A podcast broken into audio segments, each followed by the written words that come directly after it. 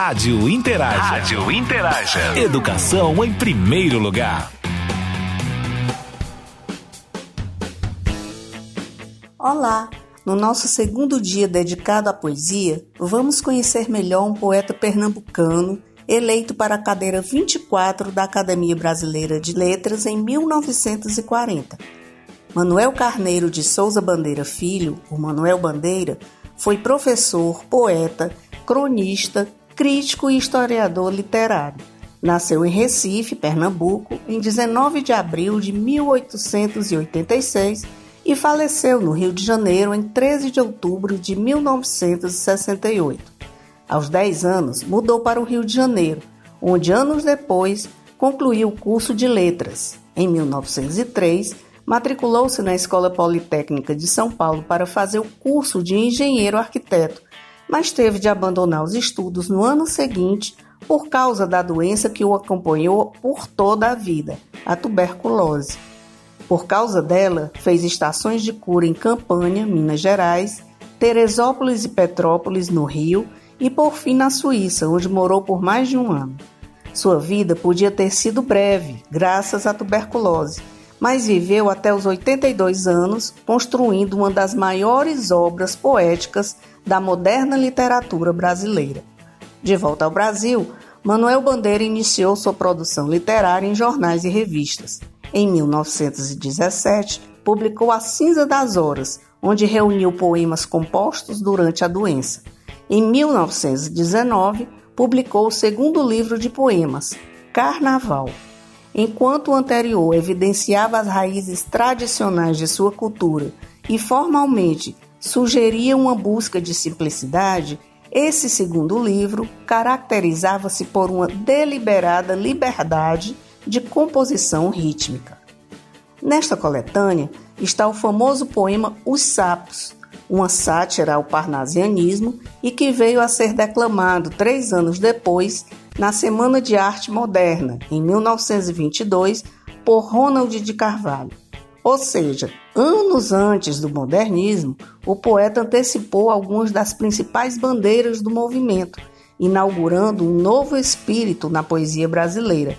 Bandeira foi chamado por Mário de Andrade de São João Batista do modernismo. Durante toda a vida, fez crítica de artes plásticas, crítica literária e musical para vários jornais e revistas. Como crítico de arte, Manuel Bandeira revelou particular afeição pelas velhas igrejas coloniais da Bahia e de Minas Gerais, pela arte arquitetônica dos conventos e dos velhos casarões portugueses da Bahia e do Rio de Janeiro, e pelas formas singelas das mais humildes igrejas do interior. Como crítico de literatura e historiador literário, revelou-se sempre um humanista, Consagrou-se pelo estudo sobre as cartas chilenas de Tomás Antônio Gonzaga, pelo esboço biográfico Gonçalves Dias, além de ter organizado várias antologias de poetas brasileiros. Na seleção de hoje, vamos começar pelo poema Os Sapos, que virou símbolo do movimento modernista brasileiro. Os Sapos Enfunando os papos, saem da penumbra, aos pulos, os sapos. A luz os deslumbra. Em ronco que a terra berra o sapo-boi. Meu pai foi à guerra. Não foi, foi, não foi. O sapo tanoeiro, parnasiano aguado, diz: Meu cancioneiro é bem martelado.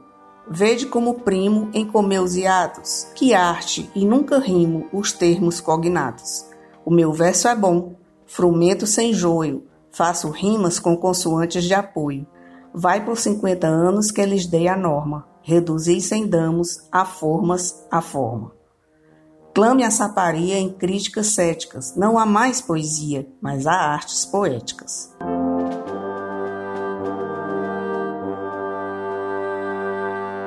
Este segundo poema, muita gente lembra dele. Quando estamos em uma situação difícil e queremos sumir, Geralmente dizemos: vou-me embora para a Passárgada. A Passárgada que Manuel Bandeira inventou, um refúgio ideal, uma réplica do paraíso. Vou-me embora para a Passárgada. Lá sou amigo do rei.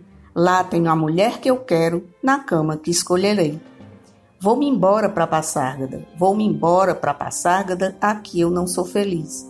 Lá a existência é uma aventura, de tal modo inconsequente que Joana, a louca de Espanha, rainha e falsa demente, vem a ser contraparente da nora que nunca tive.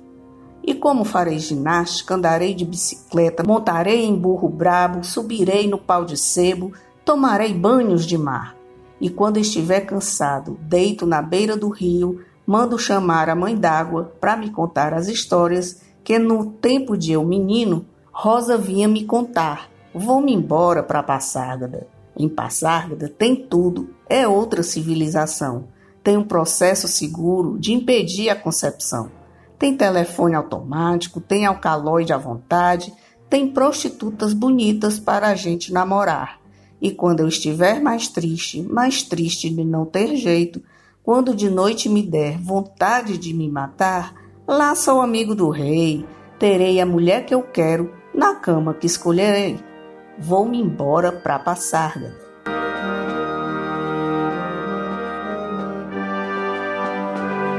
Poética. Estou farto do lirismo comedido, do lirismo bem comportado, do lirismo funcionário público com livro de ponto, expediente, protocolo e manifestações do senhor diretor. Estou farto do lirismo que para e vai averiguar no dicionário cunho vernáculo de um vocábulo. Abaixo os puristas.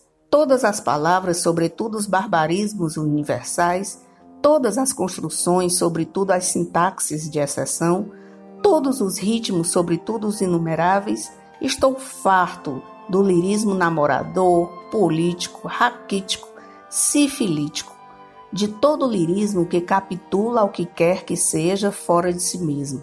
De resto, não é lirismo, será contabilidade tabela de cossenos.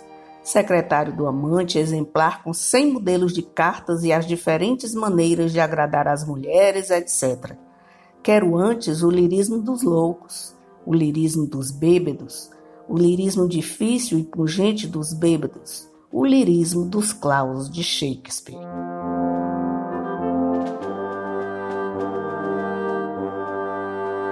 Cartas de meu avô. A tarde cai por demais erma, úmida e silente. A chuva em gotas glaciais chora monotonamente. E enquanto anoitece, vou lendo, sossegado e só, as cartas que meu avô escrevia à minha avó. Enternecido sorrio do fervor desses carinhos, é que os conheci velhinhos, quando o fogo era já frio. Cartas de antes do noivado, cartas de amor que começa, inquieto, maravilhado e sem saber o que peça temendo a cada momento ofendê-la, desgostá-la, que lê em seu pensamento e balbucia, não fala. A mão pálida tremia, contando seu grande bem, mas como dele, batia dela o coração também.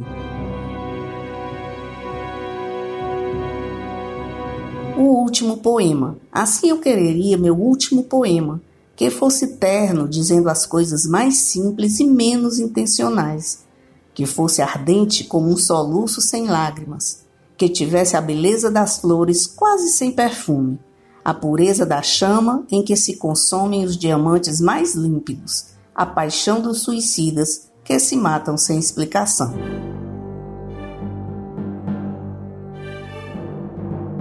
O anel de vidro. Aquele pequenino anel que tu me deste, ai de mim, era vidro e logo se quebrou. Assim também o eterno amor que prometeste, eterno era bem pouco e cedo se acabou.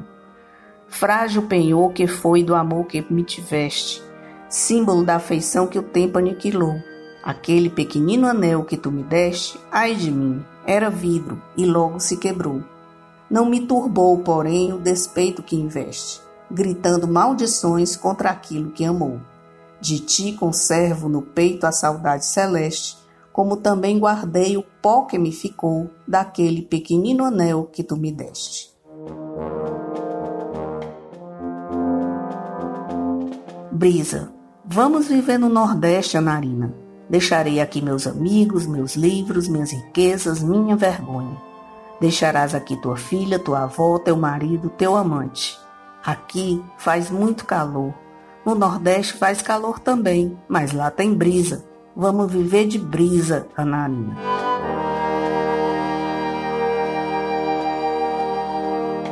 O bicho. Vi ontem um bicho da imundícia do pátio, catando comida entre os detritos. Quando achava alguma coisa, não examinava nem cheirava, engolia com voracidade. O bicho não era cão, não era um gato, não era um rato. O bicho, meu Deus, era um homem. Irene no céu. Irene preta, Irene boa, Irene sempre de bom humor. Imagine Irene entrando no céu. Licença, meu branco! E São Pedro bonachão. Entra, Irene, você não precisa pedir licença. O rio. Ser como o rio que deflui, silencioso dentro da noite. Não temer as trevas da noite. Se há estrelas nos céus, refleti-las. E se os céus se pejam de nuvens, como o rio, as nuvens são água refleti-las também sem mágoa nas profundidades tranquilas. E nós ficamos por aqui, nas profundidades tranquilas dos versos de Manuel Bandeira. Sejamos como os rios que fluem para águas mais límpidas. Até amanhã e viva a poesia! Rádio Interaja. Rádio Interaja. Educação em primeiro lugar.